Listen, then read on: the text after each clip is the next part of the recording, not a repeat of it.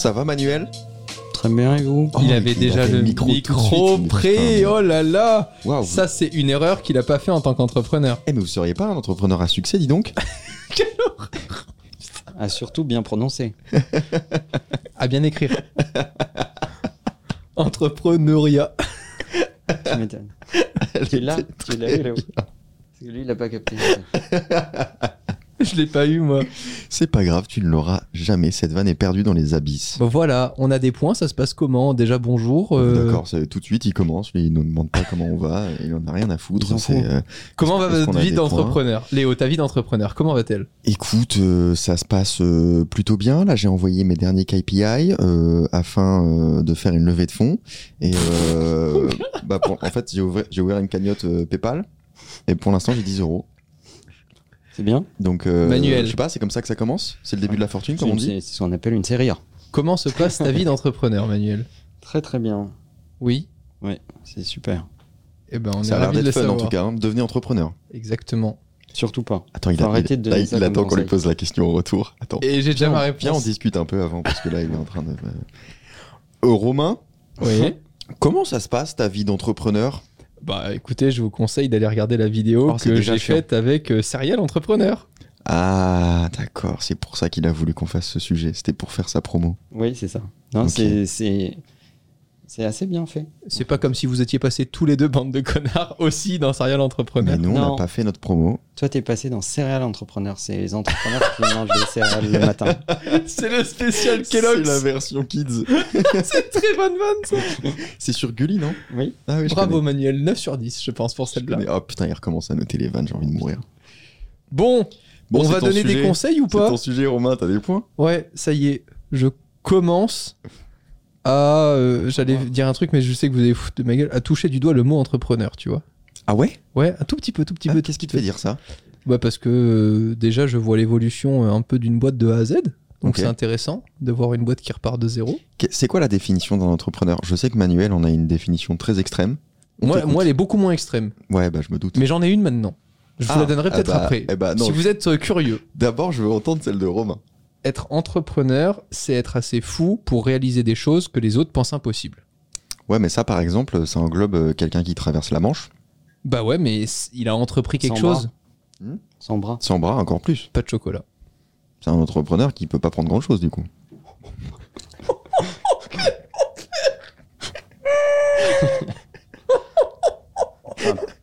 trop loin, beaucoup trop loin. Pas par là, en tout cas.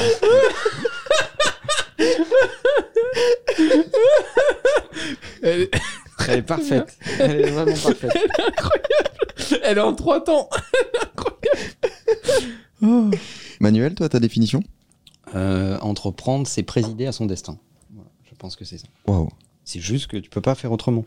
Tu, tu es animé par un truc qui fait que ça te pousse à entreprendre. Mais finalement, entreprendre, c'est la conséquence de, de- de la passion que tu as pour ce projet ou par le fait de, de- de dire ok, j'accepte d'être euh, drivé par mon succès ou d'assumer mes échecs, mais tu veux pas voir ta vie autrement Hmm. que euh, euh, en, on va dire, t'enrichissant par tes actions à tous les sens du terme du mot enrichir. Je, je la trouve. je suis d'accord avec ta définition, mais je, je la trouve un peu, un peu large en fait. Je, je trouve que ça inclut beaucoup de situations et potentiellement beaucoup de gens.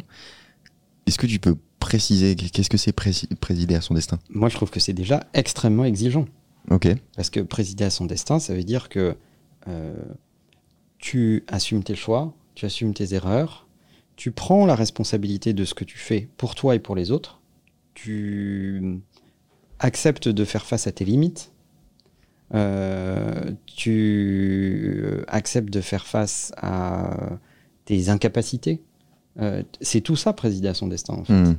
Et arriver, malgré tout, dans tout ça, à réunir des gens autour de toi qui Ouais. te font confiance, qui croient à ton projet, euh, qui choisissent délibérément dans leur vie de rejoindre ce projet, pour Mhm. lesquels eux, c'est leur job, c'est sérieux, c'est avec ça qu'ils nourrissent leur famille.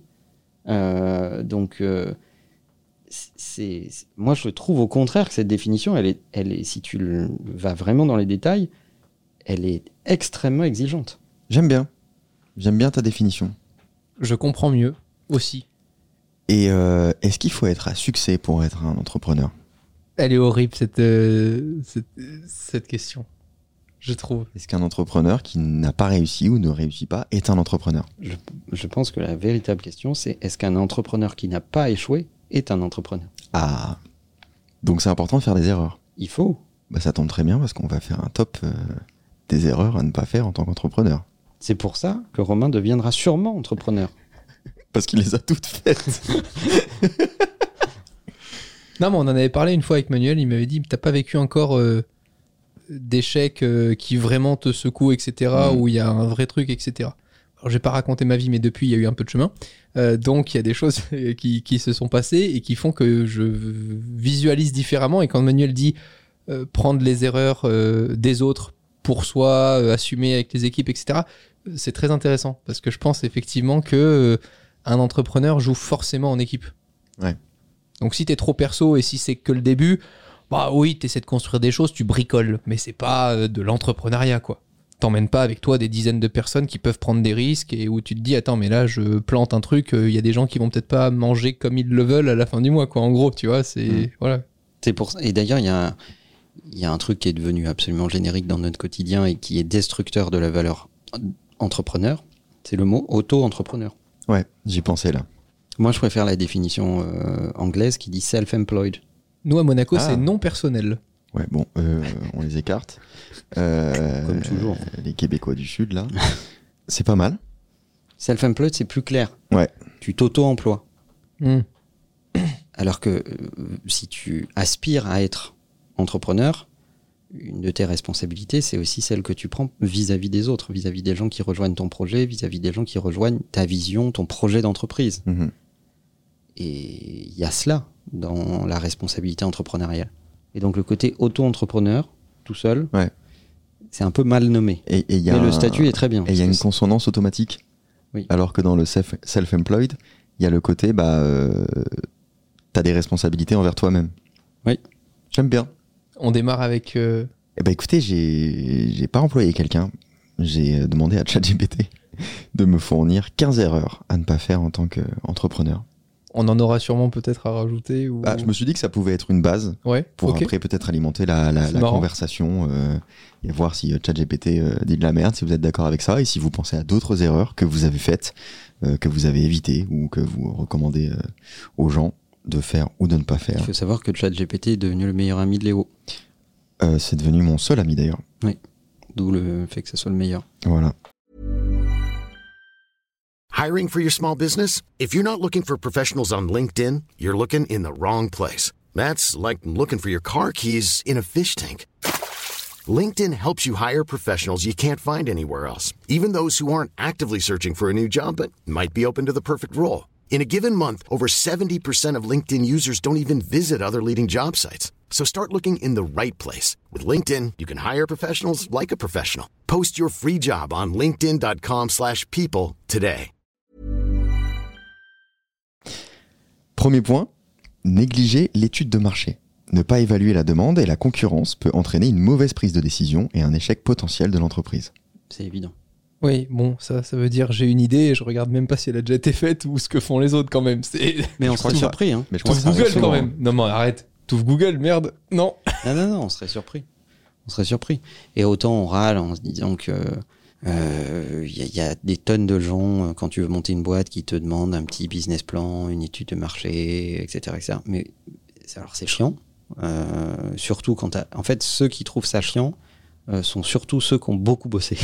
Ouais. Euh, parce que euh, au final, tu connais ce marché très très bien et puis tu es obligé de faire une version pour enfants, pour les, des gens qui doivent prendre une décision vis-à-vis de ton dossier et qui vont pas vraiment s'intéresser à ton marché, qui veulent juste avoir les clignotants en vert qu'on leur a demandé de vérifier. Mm. Mais, mais on serait étonné de la quantité de gens qui lancent des projets sans même regarder si, si quel est l'environnement de leur projet. Et pour moi, il suffit de regarder Cauchemar en cuisine en fait. Ah. Le nombre de restos, pas vu venir ça. le nombre de restos qui tiennent pas du tout compte euh, de euh, la géolocalisation, euh, de, le- du- des- de la potentielle clientèle. Est-ce que c'est intéressant de faire euh, tel type de resto dans tel endroit? Il y en a, il y en a mille. Ah, moi, j'adore. que ça. C'est- T'es à côté de la mer, T'es au milieu de plein de restos qui proposent des poissons. C'est, Ah, on va faire des burgers. Bah après, Mais, ça peut être une bonne euh, idée, mais il faut, ouais, faut bien réussir ton étude de marché. C'est vrai. Il faut pas être étonné de moins bien marcher que les autres après. Bah, Si autour de toi. Après, comment, comment on réussit une, étude de marché? Bah, c'est c'est pas tellement sentimental. Une étude de marché, c'est euh, c'est assez pragmatique. C'est euh, tu regardes l'état de ton marché, l'état de l'offre dans ton marché, euh, l'amplitude de cette offre, et, et tu regardes si ta proposition de valeur fait du sens sur ce marché. Mais tu peux avoir plein de biais quand tu fais ton étude de marché. Oui. Est-ce qu'il y a des gens qui, qui le font pour toi? Tu peux demander à des cabinets de conseil de te donner un avis. Ok. Je pense que le premier facteur, c'est de se poser la question euh, A priori, en tant que facteur, t'as pas besoin d'une étude de marché. hein. quand tu as envie euh, de régler un Tu mets problème. la lettre. Ouais, je pense que c'est assez simple. Tout le monde a une boîte aux lettres en plus, Ouais. non En plus. Ouais, c'est hyper simple. C'est un très mauvais exemple, Romain. Donc voilà. Quand tu as un problème et que tu te dis tiens, je vais le régler, bah avant ça, tu tapes forcément ton problème pour essayer de voir qui peut le régler. Et c'est quand tu te dis ah, il y a personne qui le règle comme moi j'en aurais envie que tu te dis Ouais. ah tiens, ça me donne une idée. Donc déjà, ça part presque de là. C'est si tu fais bien ton taf avant de monter ta structure, Ouais. tu as forcément cherché autour de toi avant de lancer l'idée. Faut juste pas aller euh, trop vite. Deuxième point, ne pas avoir de plan d'affaires solide. Un plan d'affaires clair et bien structuré est essentiel pour guider les décisions et attirer des investisseurs. Un plan d'affaires, Ouais, j'ai aucune idée de ce que c'est. c'est un business plan. Ah, d'accord. Oh putain, je l'avais pas Mais dit. il parle québécois, euh. Ça m'a- je l'avais pas du tout intégré. Oui. Ok. J'ai jamais fait un business plan de ma vie. C'est important. Ah ouais? Ah oui, c'est même Faut que je le fasse? Faut important. que je le fasse là? Bah là, c'est un peu tard maintenant. euh, faut que, je- faut que je mette quoi, faut que je mette quoi dedans? Un, mi- un million d'euros? Bah non, mais ce qui, enfin, Tu mets mon email, ça suffit. Ah ok. exemple très concret, si les personnes qui nous écoutent ne savent vraiment pas ce que c'est qu'un business plan ou d'où partir, pour Léo par exemple, ça serait combien de vidéos tu produis dans l'année Ouais. Combien te Bah, coûte ça, on sait. Combien te coûte en moyenne une vidéo Ouais, combien elle me rapporte Combien est-ce que serait prêt un partenaire euh, euh, à payer pour apparaître dans ta vidéo C'est très cher, ouais. Et au-delà de ça, peut-être que sur euh, 100% du business, tu vas avoir 30% indirects qui se Mm. feront que sur Instagram ou autre. Et ben là, déjà, tu sais si tu peux produire des vidéos et si ça te rapporte de l'argent ou si tu vas en perdre Mm. parce que tu vas en dépenser plus qu'en gagner. Déjà, un vrai business plan, il va te dire euh, quand est-ce que tu euh, assumes tes coûts, c'est-à-dire quand est-ce que tu payes tes factures, à quelle vitesse tu encaisses les factures que toi tu émets, de façon à définir tes besoins en trésorerie. Il y a des, il y a des business qui ont besoin de beaucoup de trésorerie. Parce que ils décaissent très vite, ils payent leurs fournisseurs très très vite. Sinon, euh, les, les conditions des fournisseurs. Je vais prendre un exemple. Tu fab- Prenons un truc complètement euh, basique. Tu Mm. fabriques des boulons. Si tu n'achètes pas d'acier, tu peux pas fabriquer de boulons. Non. Donc ton business n'existe pas. Si ton fournisseur qui te connaît pas, parce que tu lances ton business, tu dis bah je vais vous, je vais vous livrer euh, la matière première, mais par contre comme je vous connais pas et comme on n'a jamais fait de business ensemble, il faut me payer au cul du camion. Le jour de la livraison, vous payez, sinon vous n'êtes pas livré. Là, il y a de l'argent qui sort. Hmm. Toi, tu vends tes boulons. Imaginons même que tu aies plein de commandes et que les mecs qui t'achètent, imaginons des grandes surfaces, des gros gros volumes, te disent je vous paye dans 90 jours ou 120 jours, ce qui est illégal en France, mais malheureusement la loi n'est jamais respectée. Ouais. La loi dit 45 jours maximum, mais bon, ça n'est jamais respecté. Bah du coup, toi tu as décaissé ton- pour payer ton fournisseur, mais tu attends 120 jours Ouais, c'est l'enfer. avant que ton client te paye. Entre les deux, faut payer tes ouvriers, faut payer euh, tes locaux, faut payer tes machines, euh, etc., etc. Ça, c'est ce qu'on ce appelle la trésorerie. c'est youtubeur avant Influx. quoi. Et donc, si tu fais pas de business plan, tu n'as aucune idée de quelle est ta valeur, de quelle vitesse il te faut pour encaisser, de Mm. à quelle vitesse tu décaisses, quels sont tes besoins de trésorerie. Tu, tu sais pas tout ça en fait. Tu fais à Ouais. l'instinct en fait. Et il y a des business très profitables qui peuvent se casser la gueule pour des besoins de trésorerie. Et, et, euh, si t'es pas dans les boulons mais que tu fais des armes, tu peux faire un business plomb. Pas mal. Troisième point. Sous-estimer les coûts. Une mauvaise estimation des coûts peut entraîner des problèmes financiers et la nécessité de trouver des fonds supplémentaires. Ça, ça a été le grand drame Ah ouais? de mes débuts. D'ailleurs, ça a été presque réglé, hein, mais c'est encore en cours. Ceux qui coûtent les plus cher, c'est les coups bas. Surtout quand ils se baladent. Tu veux dire quoi Qu'ils sont libres Les, Les coups baladés. Les coups à librés C'est un cocktail Non, ça je le sais, Ah. mais j'ai pas compris blague. Ouais, moi non plus. Co-baladés. Ah, cobalade. Oh, elle est bien. Je l'aime bien. Non, si, je l'aime bien. Je l'aime bien. Je la valide, moi. Je la valide. Oui, d'accord, mais je l'ai pas vu. euh. Moi non plus, je l'avais pas. Donc oui, euh, ne pas être trop optimiste et au contraire euh, sous-estimer à chaque fois euh, ces chiffres et autres, c'est toujours plus rassurant. Ouais. On dit toujours que la manière de construire le plus de valeur, bah, c'est de dépenser forcément le moins de fric possible. Donc euh, si tu commences euh, par là, Mm. tu auras forcément euh, plus de moyens et plus de temps pour réaliser des choses et sans être là à te dire merde, j'ai besoin d'argent parce que finalement je pensais pas que ce mois-ci ça allait être difficile, etc. etc. Et t'as fait quelle erreur exactement? Alors, moi, surtout dans le business, je, je sous-estimais les délais. C'est-à-dire que, ok, euh, il y a peut-être, euh, par exemple, dans, pour ma chaîne YouTube, un partenariat qui va se faire, mais je pensais qu'il allait se faire genre ce mois-ci. Alors en fait, il Mm. va se faire dans trois mois. Mm. Donc dans ma tête, j'étais déjà en train de me dire, ah mais trop cool cette vidéo, je la sponsorise avec tel client et tout. Et en fait, pas du tout. C'est dans trois mois. Et ça, ça m'a valu euh, beaucoup de merde parce que du coup, bah, à moi d'avancer l'argent, Ouais. puisqu'il n'y a pas de sponsor, etc. Donc être réaliste sur les délais, c'est vraiment super important et aussi pour tes équipes parce que sinon tu as l'impression de décevoir tout le temps. Hmm. C'est-à-dire qu'en fait le chiffre tu le fais mais t'annonces toujours un truc qui n'est jamais fait en temps et en heure donc c'est super frustrant quoi. Donc tu dois attendre la fin de l'année pour dire "Eh, finalement, on a fait le chiffre de l'année."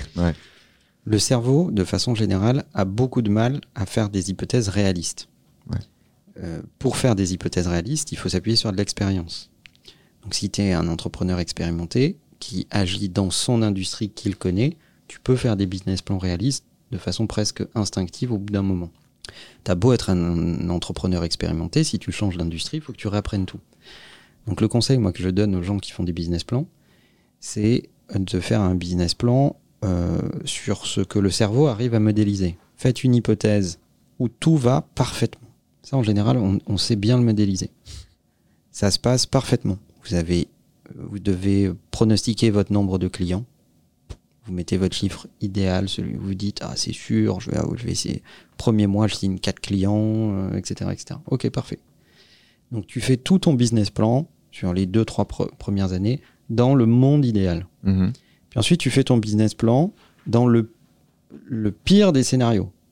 C'est-à-dire qu'il n'y a pas que la guerre en Ukraine, il y a la guerre dans trois pays. Euh, tu gagnes pas du tout le nombre de clients que tu as prévu. Il te faut euh, quatre fois plus de ressources que ce que tu as prévu, trois fois plus d'employés, etc., etc.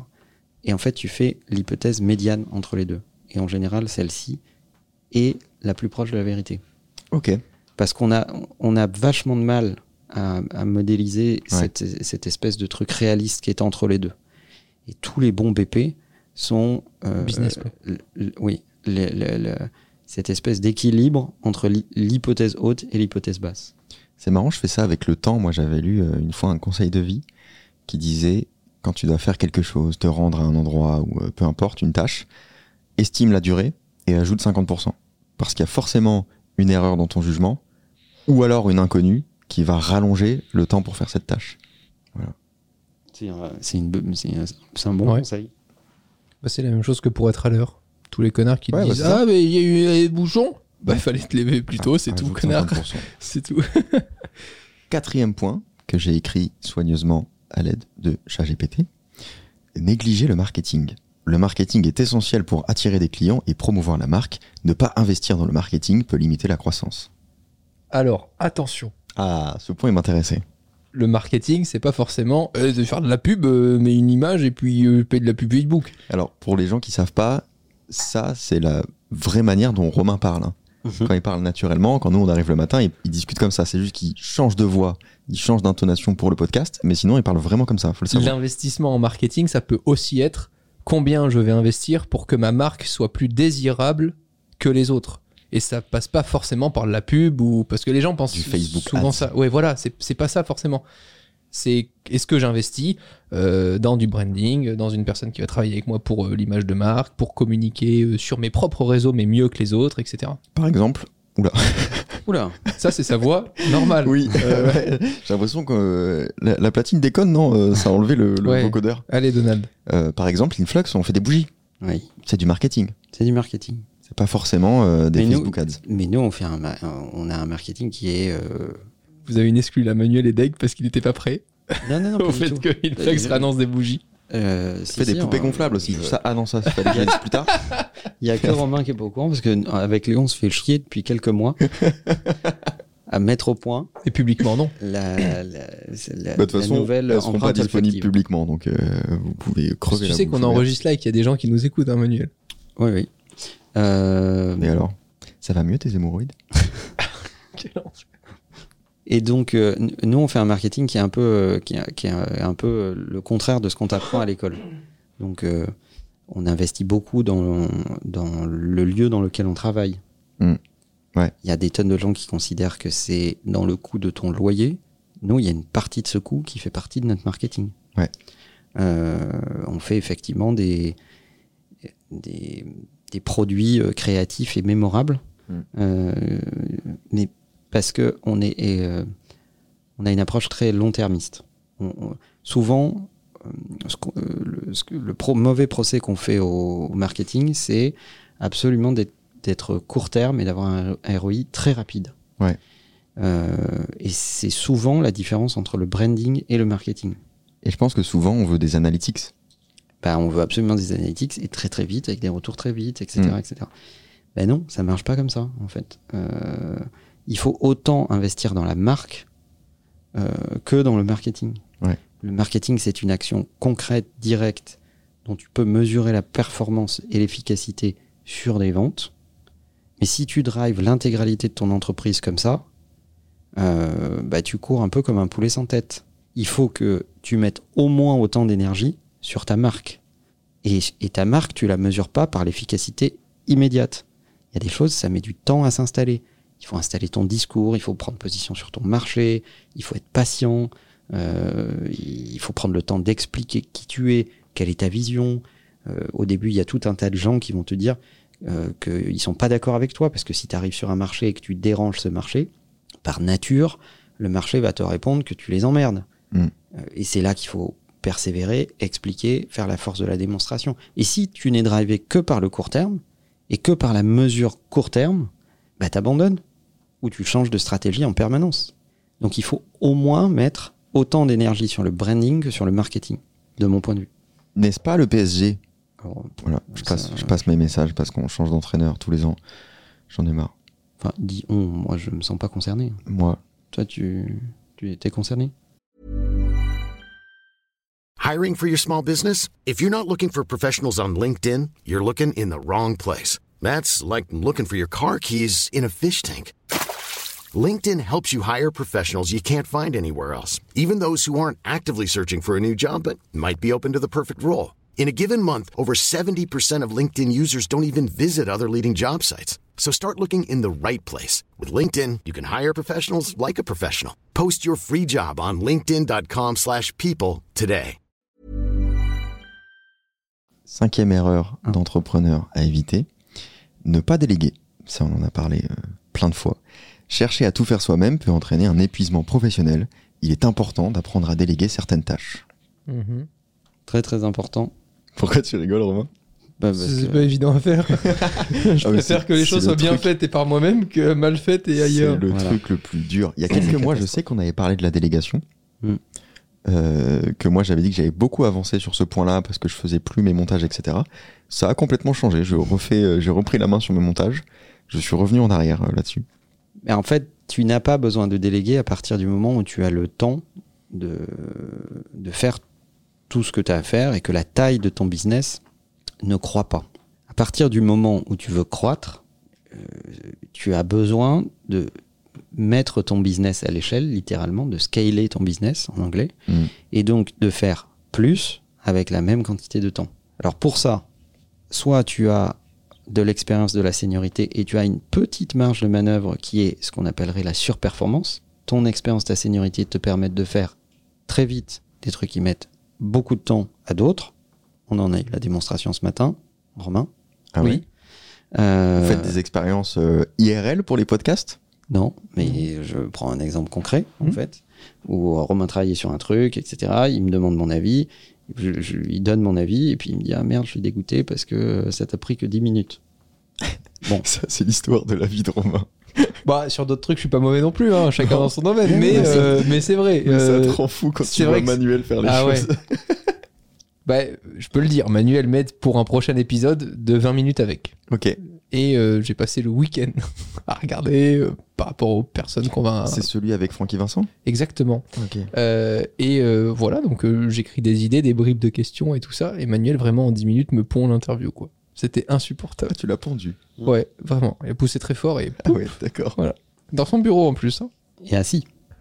Euh, et donc, la marge de progression que tu as et, existe, hein, elle est là, mais elle ne pourra pas soutenir tout un business. Donc, il va falloir que tu mettes d'autres personnes, et dans ces autres personnes, il peut pas y avoir que des gens euh, expérimentés, il va aussi falloir que tu prennes des gens qui sont en train de fabriquer leur expérience. Et c'est là que la délégation intervient.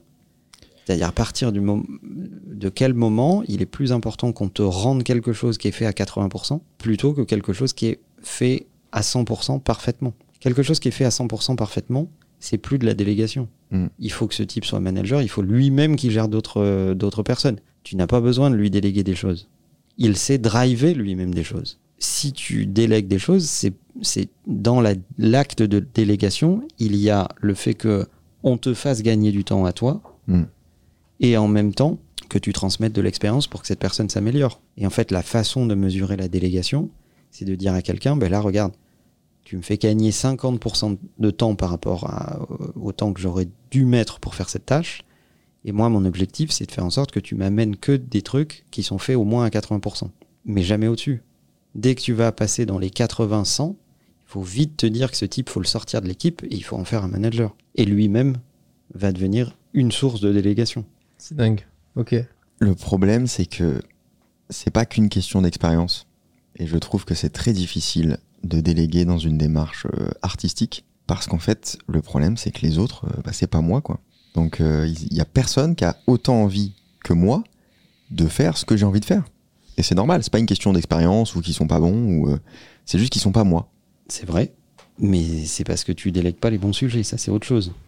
Oui, mais en même temps, je peux, je peux pas déléguer déjà des- l'écriture, je peux pas déléguer le montage, euh, je peux Mais pas y, a des déléguer le tournage. il y a des choses que tu délègues. Oui, il y a certaines choses que je délègue parce que effectivement j'ai trouvé quelqu'un qui, est- qui est plus euh, créatif que moi dans cette tâche-là, qui est meilleur, etc. C'est très rare, je trouve, par contre. Bah, la partie commerciale, elle est déléguée. Ah oui, bah ça je la délègue avec grand plaisir. Mais c'est pas une démarche artistique. Voilà. En fait, Oui, mais tu fais quand même les 10, 20 derniers pourcents. C'est toi qui dis oui, non avec ton agent, etc. Oui, mais tu sûr. acceptes qu'il y ait 80% de bienfaits, même si c'est pas 100%. Peut-être que toi, si tu avais pris l'email commercial, tu aurais fait 100% euh, du oui ou du non dès le début. Tout ce qui est en dehors de la démarche artistique, je la délègue avec grand plaisir. parce que, parce que tu es euh, euh, un artiste et que la partie artistique, c'est ton core business. Ouais. Donc, bah, on délègue rarement son core business, si ce n'est à des collaborateurs ou des employés qui participent au core business. Mm. Mais tu délègues des parties qui sont un peu autour. Et c'est bien ce que, ce que tu soulignes parce que ça permet de spécifier dans ce conseil le fait que pour s'entraîner à déléguer, commencer par déléguer des choses qui ne sont pas core business. Ouais. Parce que du coup, c'est pas critique. Donc Mm. du coup, le, le coût de l'apprentissage est plus faible que si tu délègues des trucs qui sont core business et qui peuvent te faire mal très vite. Ben moi, j'ai, enfin, juste, euh, j'ai, lâché un truc un peu important quand même depuis 2-3 semaines. Il y a Ah ouais un collaborateur Influx qui maintenant euh, travaille pour parler aux clients qui ont envie de travailler avec ma chaîne. Alors que ça fait 10 ans que je me vends tout seul. Ah, C'était très flippant au début et j'ai vraiment fait le choix en mode on-off de me dire tu sais quoi, tu verras bien. Et ben j'ai été super surpris. Parce qu'en fait, euh, bah ouais, la personne n'a pas du tout les mêmes idées et d'un autre côté a généré de la valeur où moi je pensais même pas pouvoir en faire Ok. en vendant différentes choses euh, euh, de façon enfin c'est c'est super intéressant Et puis, vous et pouvez payer 10 000 balles pour faire un date avec Romain. et il y a Sachez-le. il y a un truc super intéressant que Au Buffalo Grill. que disait Manuel, que j'essaie d'appliquer de temps en temps, qui est vois les erreurs que font les gens avec tes conseils. C'est la meilleure façon d'apprendre. Ah ouais, t'envoies les gens au charbon, quoi. Et je le trouve, et je trouve ça génial. C'est-à-dire, tu donnes juste un input en disant, ah, ce que je ferais, c'est plutôt de vendre ça et ça comme ça, mais euh, vois et dis-moi. Et t'observes et tu fais, oh, c'est incroyable. Alors ça, je n'aurais pas pensé, ça, je n'aurais pas pensé, ça s'est passé, mais comment il a fait pour le faire aujourd'hui alors que d'habitude. euh, et je trouve, enfin, vraiment, c'est un conseil difficile à appliquer, mais exceptionnel. Ok. Prochain point. Sixième point, ignorer les retours clients. Les retours clients sont précieux pour améliorer les produits et services. Les ignorer peut entraîner une baisse de la satisfaction et des ventes. de fou. Et il faut pas confondre, je pense, image de marque euh, premium, euh, luxe, etc., avec le euh, je suis hautain avec mes clients. Tu vois ce que je veux dire? C'est par exemple hein, dans une industrie. euh, Enfin, je pense que c'est vraiment pas à confondre et au contraire, faut laisser cette place-là quand même. Et il faut essayer de, de trouver un truc intéressant, même dans des retours clients qui sont parfois mal emballés, on va dire. Ouais, c'est le plus difficile. Souvent, ce sont des cadeaux, Mm. et souvent, ils sont un peu mal emballés. Et le pire, c'est quand c'est tes équipes qui te les rapportent. Tu dis, oui, le client, il m'a dit ça, tu te rends compte, etc. Tu fais, attends, attends, attends. J'appelle moi le client et Ouais. je lui demande. C'est déjà pas la même chose que tes équipes qui, elles, travaillent tous les jours, sont peut-être fatiguées ou Mm. comprennent la chose différemment, tu vois. Donc, euh, carrément, faut, faut faire attention aussi et pas hésiter à demander euh, plus de détails. Voilà. Septième point, ne pas adapter son offre. Les besoins des clients évoluent, il est donc crucial d'adapter régulièrement son offre pour rester compétitif.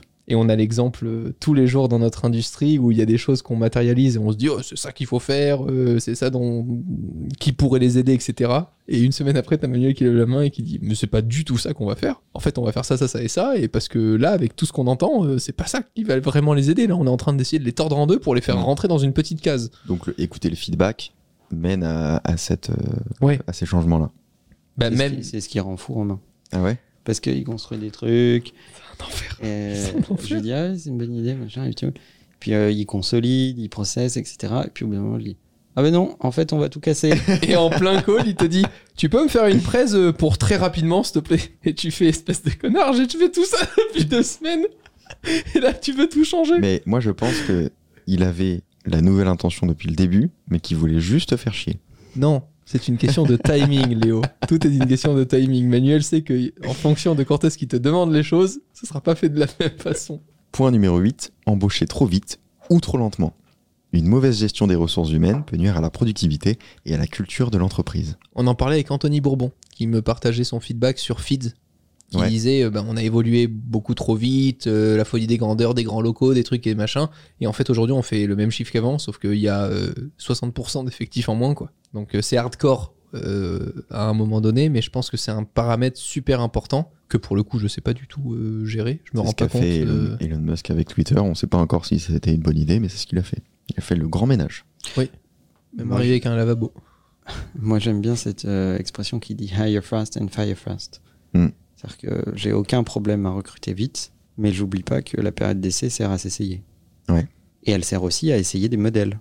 Donc j'ai aucune difficulté à dire à quelqu'un en recrutement, on va essayer ce modèle, on l'a jamais fait, on a besoin de ça, c'est la raison pour laquelle je t'embauche. Si le modèle ne marche pas, ben on arrêtera le modèle et ton emploi avec. Et ça, c'est trop bien parce que c'est hyper clair pour tout le monde dès le début. Et, et, euh, et je pense que c'est aider la personne, en fait, que de lui dire que c'est une période d'essai, on teste. Et peut-être que même elle, ça lui, ça lui conviendra pas. Mais c'est surtout qu'en plus, tu t'évites de recruter des gens en faisant des espèces de fausses promesses que tu peux pas tenir. Ouais. Et euh, les gens savent sur quoi ils sont évalués. Et euh, t'as pas cette espèce de culpabilité à dire euh, ouais, je l'ai recruté, mais qu'est-ce que je vais faire de lui, euh, Mhm. etc. Bah non, en fait. Tu recrutes pour un projet, pour tester un truc. Tu mets toute l'énergie qu'il faut pour essayer d'amener les meilleurs ingrédients, les meilleurs profils. Et évidemment que tu espères que ça va marcher, sinon tu le ferais pas. Ouais. Donc tu mets les moyens, humains, matériels, euh, financiers, les ressources logistiques, puis tu espères que tout va fonctionner et que le mec à qui tu confies tout ça va faire en sorte que ça fonctionne. Et c'est beaucoup plus équilibré comme relation parce que le, le, le type que tu recrutes à qui tu confies tout ça, il sait très bien que si ça marche pas, bah, il part avec l'eau du bain. Neuvième point, ne pas maîtriser ses finances. Une gestion financière solide est essentielle pour assurer la pérennité de l'entreprise. Il est important de suivre les dépenses et les revenus. Bon, ça, je pense que c'est assez euh, logique. Mais c'est un peu ce que je disais tout à l'heure sur la trésorerie. Ouais. Qu'on projette beaucoup d'énergie sur euh, euh, comment on va gagner des nouveaux clients, comment euh, on va faire plus de chiffre d'affaires, comment on va inventer de nouveaux produits qui vont générer plus de chiffre d'affaires, etc. Souvent, les dépenses sont moins bien estimées, les niveaux d'encaissement, les, les trucs un peu plus relous, en fait, Mm. un peu plus finance, en fait. Mais, mais c'est vachement important pour définir le. En fait, la, la trésorerie, c'est ton niveau de consommation de carburant pour 100 km. Et il n'y a aucun mal à, à rouler en, dans une voiture qui fait du 3 litres au 100, ou dans une voiture qui fait du 20 litres au 100, ou dans une voiture qui est euh, électrique et qui ne consomme rien au 100 km. Ouais. Euh, c'est juste que ça dépend de ton projet, du nombre de fois que tu veux t'arrêter, du temps que tu veux faire pour faire 100 km, etc.. Donc ça dépend de ta stratégie, de ton projet. Il n'y a pas de jugement là-dedans. Et dans les dépenses, il faut faire très attention aux dépenses récurrentes versus les dépenses euh, one shot. C'est un truc qu'on a vécu. C'est moi parfois je comprenais pas. Je me disais mais attends Manuel, ça va cette application, euh, c'est 20 euros par utilisateur, euh, ça fait 200 balles par mois, voilà, c'est bon. Je me disais non mais 200 balles par mois c'est 10 fois plus dangereux que 1000 euros tout de suite et après c'est fini parce que 200 balles par mois tu les oublies. Ouais, t'as les factures clair. qui rentrent, t'as la clair. finance et c'est fini. Et au bout de 3-4 ans tu te dis en fait ce service il m'a servi à rien. Ouais. Et j'ai vraiment foutu cet argent par la fenêtre. Alors que 1000 euros dans un événement ou autre à organiser tout de suite, tu mesures les retombées tout de suite et tu sais pourquoi tu les dépenses et quand est-ce que tu peux le faire. Mm. Donc je pense qu'il faut faire très attention. Tout ce qui est, mais ça, me- enfin tous ces conseils marchent presque aussi dans notre vie perso, mais toutes les dépenses récurrentes sont euh, sont importantes à piloter parce que c'est celles qui sont les plus énergivores sur le long terme. Il y a des apps qui permettent de, de contrôler ça. T'es insupportable. Ouais. j'ai envie de te dire, Il y a une app gueule. qui s'appelle Bobby. Tu sais ce qu'il m'a envoyé? Il m'a envoyé une Euh, app récemment pour faire que mon clavier il fasse du bruit. Parce que j'aimais bien les claviers mécaniques, alors il m'a envoyé une app Mac que j'ai acheté hein, à Voilà. Il fait, 2,99€. il fait le mec, mais il l'a acheté. Je suis allé sur remboursement Apple quand même. Report.apple. euh, C'était bien ou pas? C'était très marrant, mais un tout petit peu de lag. Ah merde. Donc j'étais un peu dégoûté. Mais Ça c'était a marrant, ruiné ça ton marchait bien. expérience, c'est Mais j'aurais, je l'aurais regardé s'il n'y avait vraiment pas eu de lag du tout. C'est con. Dixième point, négliger la législation. Ne pas se conformer aux réglementations peut entraîner des sanctions et nuire à la réputation de l'entreprise. Bah, demande aux acteurs des trottinettes. Onzième point. Attends, moi je, je trouve. Alors oui, mais beaucoup de réussites se sont faites. Se sont, pardon, beaucoup de réussites Oula, se sont quel faites. conseil il va donner là Beaucoup de réussites se sont faites en étant au départ borderline. monégasque. Non, non, mais il y a beaucoup de réussites qui se sont faites en étant borderline. Il n'y avait pas encore de loi, c'était pas, on savait pas encore ce que c'était, Ah oui, mais- c'était un tout nouveau métier. Ouais, euh, à- ce moment-là, c'est une absence de législation. oui, mais C'est pas l'ignorer. euh, bon, euh, voilà un exemple que tout le monde connaît, Uber. Bah, ils ont fait leur succès en étant très borderline. Ils se sont fait C'était défoncer. une absence de législation.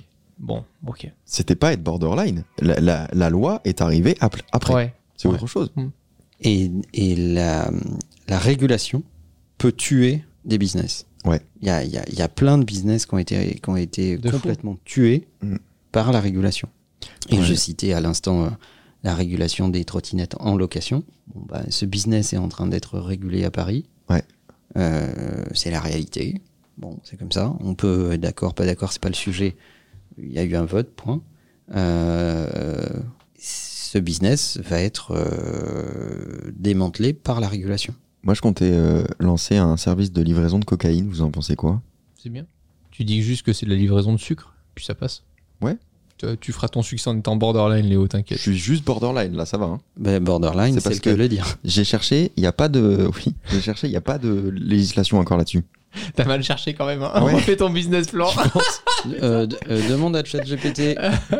Bah, c'est ça que j'ai fait. Ah oui, Ah. bah, C'est mon stagiaire. c'est bien. Fais un feedback. Onzième point, Hmm. ne pas établir de réseau. Un réseau solide peut aider à trouver des partenaires, des clients et des investisseurs. Ne pas réseauter limite les opportunités. Deux choses. enfin, Commencer par un réseau Wi-Fi. C'est top ça, Manuel. Ouais. Ça, c'est top. Tu sais quoi On va supprimer tout ce qu'on a enregistré jusqu'ici. on va mettre que ça et les gens seront hyper heureux. Bah, c'est la base. Et pour le réseau, travaillez votre éducation et votre savoir. Vous ne pourrez pas construire un réseau solide si vous n'avez rien à donner aux gens quand vous les rencontrez, quand vous les voyez. Bah si, Donc, simplement, euh, vous avez rien à leur dire.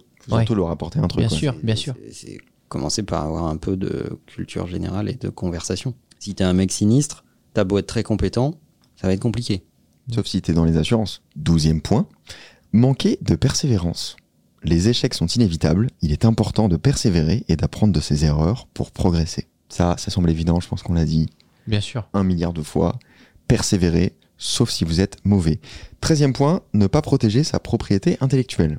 La protection des idées, des inventions et des créations est essentielle pour maintenir un avantage concurrentiel. C'est vrai, mais euh, c'est vrai dans certains cas. C'est Mm. c'est vrai quand tu fais de la, de la véritable innovation. Ouais. Quand tu fais, euh, je sais pas, des produits, euh, etc., etc., que tu veuilles les breveter, ok. Mais tu, tu, tu vas pas. euh, c'est vachement difficile de breveter une idée, une interface de logiciel, etc. Et donc, du coup, ça crée des espèces de mythes dans la tête de pas mal d'entrepreneurs Hmm. qui ont une bonne idée et qui pensent que c'est en la protégeant qu'elle va grandir. Ouais. Alors qu'en réalité, ce qui les aiderait le plus, c'est l'exécuter très très vite et prendre le marché de vitesse et de montrer que euh, ils en sont les, les auteurs et que et transformer tous les autres en, en followers qui essayent de les copier. Just Facebook. Et, euh, et je pense qu'il y a trop de gens qui passent du temps à essayer de protéger des trucs qui sont pas tellement protégeables. Quatorzième et avant-dernier point, ignorer l'équilibre travail, vie personnelle. Travailler sans relâche peut nuire à la santé et aux relations personnelles. Il est important de trouver un équilibre pour assurer la durabilité de l'entreprise. C'était assez évident que Romain allait souffler sur ce point-là. Hmm.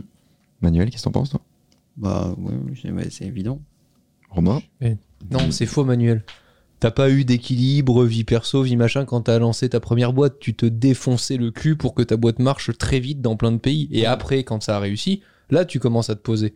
Mais Oui. au début, si t'as vraiment envie de réussir, tu penses qu'à ton boulot. Euh, en- en- si on doit donner un conseil à un entrepreneur, s'il il démarre sa boîte en se disant Euh, à 17h, je suis à la maison, hein, parce que je m'occupe euh, de mes Attends, ça, là, là, tu caricatures un peu. Allez, 19h. Mais j'avais j'avais choisi de le faire pendant un certain temps. Voilà. Mais ça t'a aidé pour que la boîte démarre vite et bien. T'aurais peut-être pas pu Évidemment. tout bien faire. Ah voilà, ok. Évidemment. Ok. Mais la réalité, c'est que tu sais très bien que ça va pas pouvoir durer euh, 50 ans de carrière.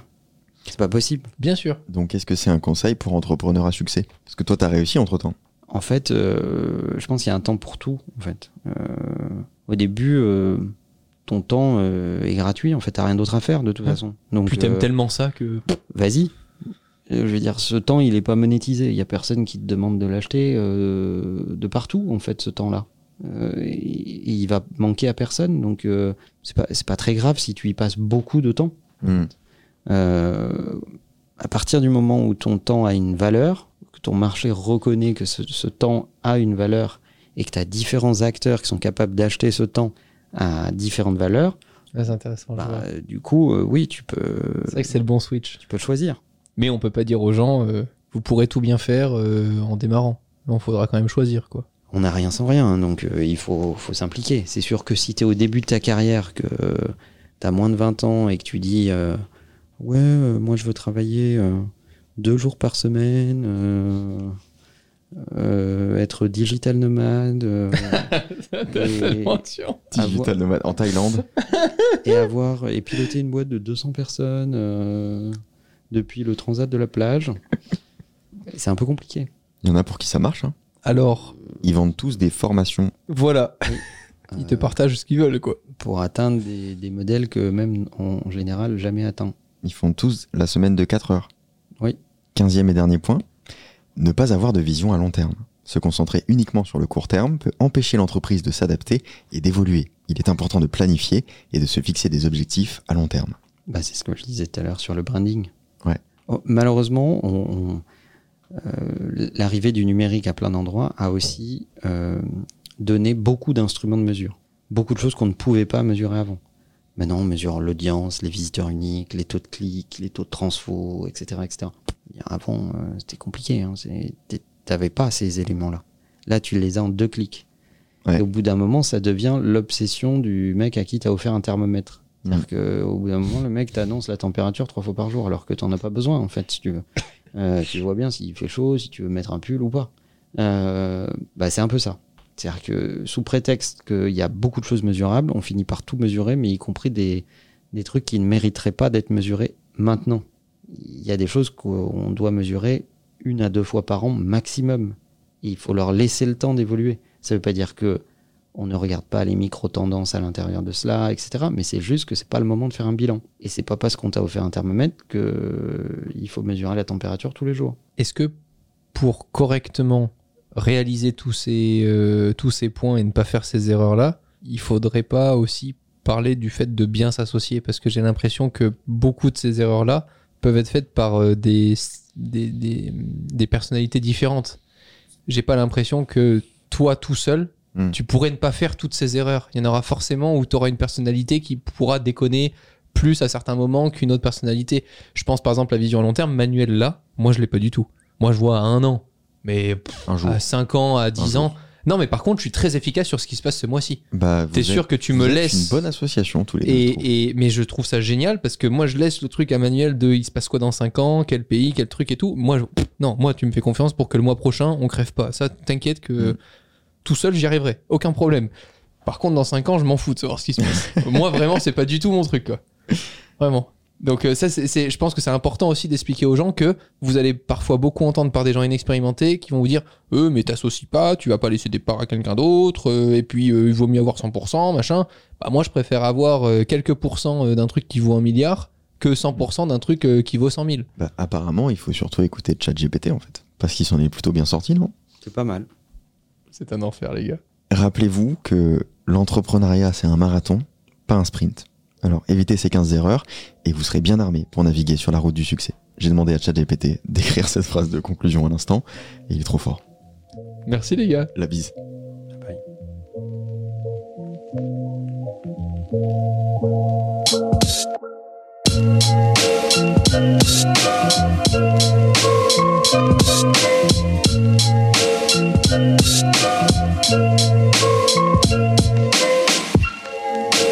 Thank